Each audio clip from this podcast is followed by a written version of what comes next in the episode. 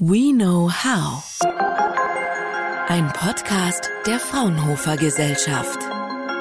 Hallo und herzlich willkommen zum Fraunhofer Podcast. Mein Name ist Mandy Bartel. Unser Thema heute ist das Altern. Genauer gesagt geht es um Altersforschung. Lange wurde diese Wissenschaft belächelt, aber heute boomt sie. Denn es geht schließlich nicht nur darum, wie wir länger leben können, sondern auch um den Kampf gegen Krankheiten wie Krebs. Vorangetrieben wird die Altersforschung heute noch vorwiegend von US-amerikanischen Unternehmen und Universitäten. Doch auch in Deutschland gibt es vielversprechende Ansätze. Einer davon wird am Fraunhofer Institut für Molekularbiologie und angewandte Ökologie IME am Standort Münster erforscht. Dort nutzen Dr. Philipp Kehnel und sein Team spezielle Proteine, um die Altersprozesse zu beeinflussen. Und so können zum Beispiel Fliegen 40 Prozent länger leben als ihre Artgenossen und Tabakpflanzen hören nicht auf zu wachsen. Was es genau damit auf sich hat, darüber möchte ich mit meinem heutigen Gast Dr. Philipp Kehnel sprechen. Hallo, Herr Kehnel. Ja, hallo. Herr Kehnel, wie sind Sie denn eigentlich zu diesem spannenden Thema Altersforschung gekommen und wie lange beschäftigen Sie sich schon damit? Also im weitesten Sinne beschäftige ich mich zumindest mit der Gesundheitsforschung eigentlich schon seit meiner Promotion. Ähm, damals vor allem mit der Tumor- und Entwicklungsbiologie, mit dem Alterungsprozess als solches. Da bin ich jetzt tatsächlich erst vor gut oder ungefähr acht Jahren gestoßen und beschäftige mich seitdem dann doch etwas eingängiger damit.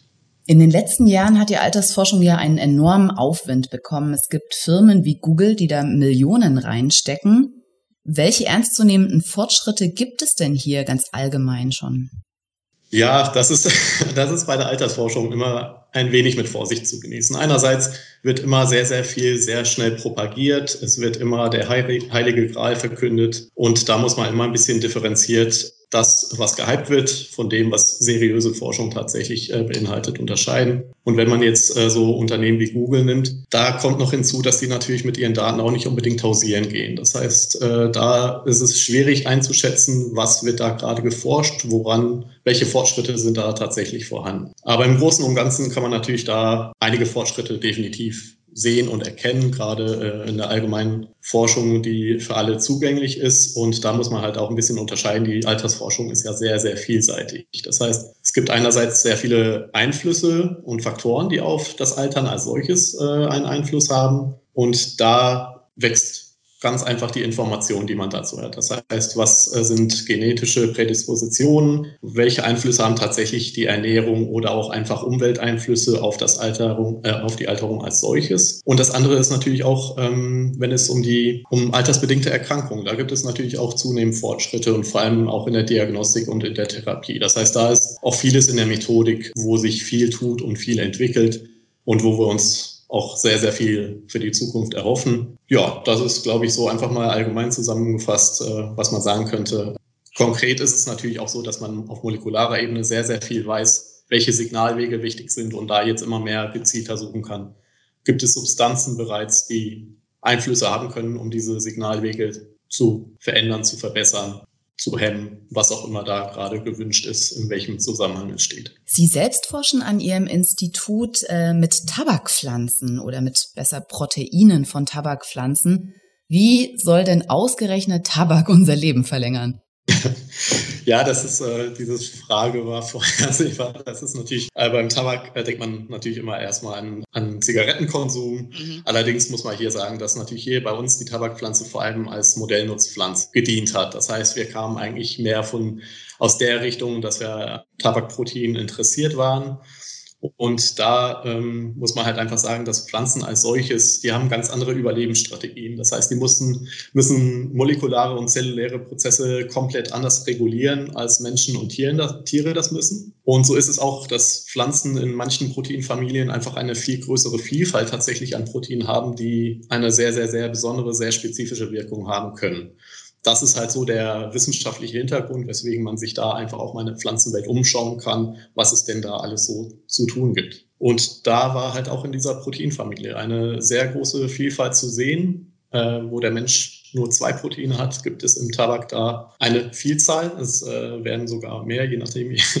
in welchem spezifischen äh, Tabak äh, man sich da umschaut. Und ja, so kam es, dass man da halt einmal an diesem großen Pool an bestimmten Signalproteinen suchen konnte, ob da was äh, Spannendes, was vielversprechendes dabei war. Da haben wir, sind wir auch fündig geworden. Und Sie haben jetzt an Ihrem Institut eine Tabakpflanze stehen, wenn ich das richtig verstanden habe, die ähm, riesig ist. Also normal wird Tabak 1,5 Meter, aber äh, die wächst schon vier Meter oder ist sie mittlerweile noch höher gewachsen?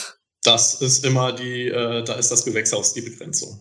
Das ist tatsächlich einfach eben an diesem Beispiel, an diesem Protein als solches da, hat man im Tabak ähnliche Proteine, die halt die Entwicklung in komplett unterschiedliche Richtungen steuern. Beim einen beschleunigt es eigentlich den Drang der Pflanze, sich fortzupflanzen. Das heißt, da wird eine Blüte sehr, sehr schnell hervorgerufen. Und bei diesem anderen Protein ist es eher so, dass die Pflanze dazu gebracht wird, nicht zu blühen. Das heißt, die bleibt dann in ihrem, man kann eigentlich dann sagen, unreifen Stadium hängen und wächst einfach immer weiter.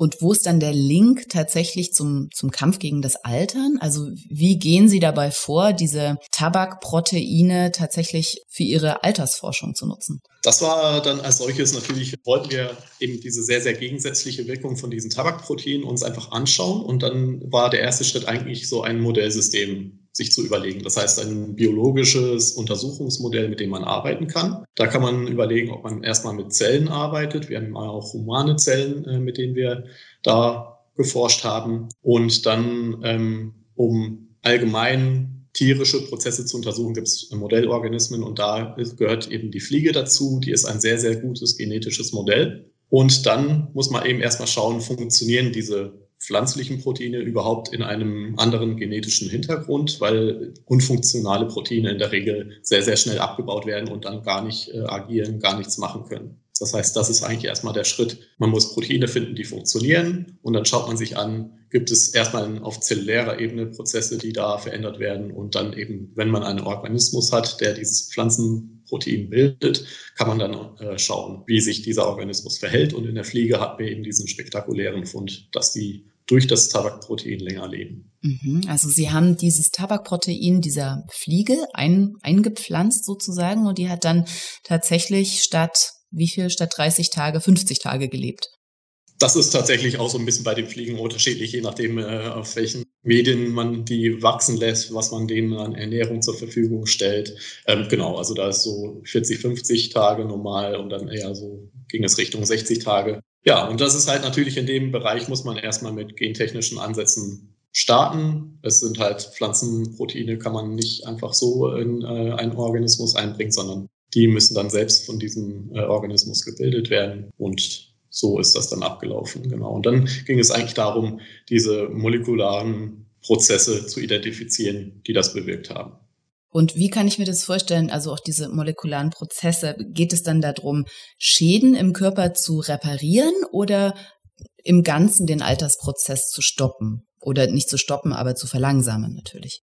Genau, also das ist natürlich immer so ein bisschen äh, schon allein eine Frage, Altersprozess stoppen, ist das möglich? Und das wird auch in der äh, Gemeinschaft der Forscher, in, äh, die sich mit Altern beschäftigt, auch recht kontrovers diskutiert, ist eigentlich das Altern komplett zu stoppen oder nicht. Dann wären wir unsterblich irgendwann. Ja, das, äh, das ist zum Beispiel, da bin ich ganz klar, gehöre ich zu denen, die sagen, ähm, jeder Organismus hat eine Höchst ein Höchstalter, das irgendwann erreicht ist. Und man kann eigentlich den Körper nur unterstützen, dieses Alter zu erreichen. Mehr geht aber auch nicht. Und ähm, so ist es auch in diesem Fall, dass äh, das Protein als solches die, die Wartung, die Reparatur der Zelle und dann auch des Organismus unterstützt, so dass das auch im hohen Alter noch gut funktioniert. Was im jungen Alter per se immer gut funktioniert, nimmt im Alter häufig ab. Und das kann man dann häufig so ein bisschen hinauszögern. Und äh, das ist auch in diesem Fall passiert. Und ähm, jetzt haben Sie mit, mit Fliegen experimentiert. Haben Sie denn auch schon menschliche Zellen mit diesen Tabakproteinen versetzt? Ja. ähm, ja, also wir, wir haben eigentlich immer parallel auch mit, äh, mit humanen Zelllinien gearbeitet, äh, weil das einfach als natürlich äh, schon allein von, den, von der Herangehensweise immer sinnvoll ist, erstmal mit zellulären einzelnen Komponenten zu arbeiten, um das halt besser verstehen zu können. Und ähm, hinzu kommt, dass die, die Humanproteine, die zu dieser Proteinfamilie auch gehören, die sind aus der Krebsforschung auch schon durchaus bekannt. Und deswegen war da auch der, waren direkt Tumorzelllinie als Modellsystem bei uns äh, recht früh mit dabei. Und auch hier konnten wir dann eben, da haben wir unterschiedlichste Proteine über gentechnische Ansätze eingebracht, also oder erstmal die Nukleinsäuren, die dann die äh, entsprechenden Proteine bilden. Und da haben wir sowohl Tabakproteine als auch aus anderen Organismen das geschaut, Zellverhalten angeschaut und da haben wir tatsächlich auch eben einerseits gesehen, dass gerade Tumorzellen in ihrem Wachstum, in ihren Signalwegen, die tatsächlich durch die Tumorzellen verändert wurden, äh, dass man die auch wieder in eine gegensätzliche Richtung steuern kann. Also das sieht da auch sehr gut aus. Wir haben da sehr, sehr interessante Funde auch, wobei man da natürlich noch mit einem sehr einfachen Modellsystem arbeitet, mit einfachen isolierten Tumorzellen. Und diese Tumorzellen sind dann tatsächlich am Wachsen gehindert worden durch diese Proteine? Sie sind so gesehen verändert worden. Ähm, wir, haben, wir haben unterschiedliche, je nachdem, welchen genetischen Background, also in welchem Hintergrund sie sich befinden, ähm, welche Zugaben, ähm, welche Wachstumsfaktoren die Zellen äh, bekommen, kann man die einmal so steuern, dass sie tatsächlich im Wachstum angeregt werden, was äh, manchmal auch in der Therapie durchaus gewünscht wird, damit diese Zellen durch Therapeutika ergriffen werden. Andere Zellen wurden auch wieder dazu gebracht, dass sie mehr wie eine normale Zelle wieder aussehen. Also das ist einfach von der Zellmorphologie und auch von Proteinen, die sonst nicht mehr gebildet wurden, zu sehen, dass die da wieder normal wurden, einfach ausgedrückt. Mhm. Okay, spannend. Und gab es denn in Ihrer bisherigen Forschung auch Rückschläge oder Sackgassen, wo Sie gar nicht weitergekommen sind oder wo etwas völlig entartet ist? ja, Forscher, die keine Rückschläge erleben, machen irgendwas falsch. Also das ist ganz klar. Wir haben natürlich einen sehr, sehr, sehr eigenen Ansatz hier verfolgt. Das heißt, dass man einfach von einem komplett anderen Organismus äh, was einbringt und sich das äh, anschaut. Das heißt, wir hatten unglaublich viel Etablierungsarbeit zu tun, zu erledigen. Das heißt, wir mussten auch Versuche erstmal uns überlegen und beweisen, dass da keine artifiziellen Befunde dabei waren, sondern dass, äh, dass es tatsächlich äh, biologische oder physiologische Hintergründe hat, was wir gefunden haben. Das heißt, es war eigentlich Rückschläge definitiv immer da, aber das war eigentlich von vornherein klar, dass diese Herausforderung da ist und ähm, bisher konnten wir das noch ganz gut meistern. Was schätzen Sie, wann erste Mittel tatsächlich marktreif sein werden, um äh, Alterungsprozesse zu verlangsamen? Und wie wird sich die Lebenserwartung so in den nächsten 20 Jahren verändern, Ihrer Meinung nach? Das ist sehr schwierig zu beantworten. es ist immer die Frage, ein Mittel wofür, wogegen, Genau, also das heißt, Alterungsprozesse stoppen. Man kann natürlich, also da fängt es schon an bei altersbedingten Erkrankungen. Das heißt, da werden natürlich auch die Mittel immer besser, die Therapien, die Diagnostik, die Früherkennung. Das wird zunehmend besser. Die gibt es ja auch schon. Es gibt auch sehr, sehr viele wirksame Substanzen, die einfach auch noch nicht untersucht sind oder nicht zugelassen sind für, für bestimmte Erkrankungen. Und da hilft die Altersforschung bestimmt auch, um hier gezielte Therapien zu ermöglichen. Ähm, von daher würde ich das halt so ein bisschen mit zwei Antworten versuchen zu beantworten. Das eine ist eben, dass es vielleicht äh, Nahrungsergänzungsmittel oder Mittelchen geben könnte, die den Körper unterstützen, gesund zu bleiben. Das heißt, das kann auf der Ebene des Immunsystems äh, passieren, aber das kann auch einfach, dass man Ernährung als solches besser verträgt und da weniger Schädigungen zustande kommen. Und da denke ich mal, das kann jederzeit passieren und da wird einfach eine Zunahme der Vielfalt und der Wirksamkeit bestimmt äh, in den nächsten Jahren passieren. Und das andere sind dann eben tatsächlich einfach gezielte Eingriffe eher bei, bei altersbedingten Erkrankungen. Und da ist natürlich, sind die Fortschritte vielleicht auch nicht unbedingt auf einzelne Mittelchen zurückzuführen, sondern eher äh, die Methodik. Das heißt, äh, zellbasierte oder äh, genbasierte Therapien die natürlich da unterstützen und wo das eigentlich bei der Altersforschung auch mit, äh, mit hineingreift, weil man sich natürlich bei der Altersforschung immer mit Krebs, mit Alzheimer und äh, so weiter auch sehr viel beschäftigt. Ja, dann hoffen wir, dass Ihre Forschung in Zukunft dazu beiträgt, solche Krankheiten auf, äh, auch effektiv zu bekämpfen und das Altern vielleicht ein Stück weit angenehmer zu machen. Ich bedanke mich auf alle Fälle für das sehr interessante Gespräch und wünsche Ihnen noch viel Erfolg für Ihre Forschung. Und für alle, die noch mehr zu diesem Thema wissen möchten, denen sei ans Herz gelegt unser Fraunhofer Magazin Ausgabe 2 2021. Da kann man das Thema nochmal nachlesen. Und alle, die noch mehr zur Forschung am Fraunhofer IME erfahren möchten, die werden schlauer auf der Website des Instituts www.ime.fraunhofer.de. Vielen Dank und einen schönen Tag noch. Fraunhofer We know how.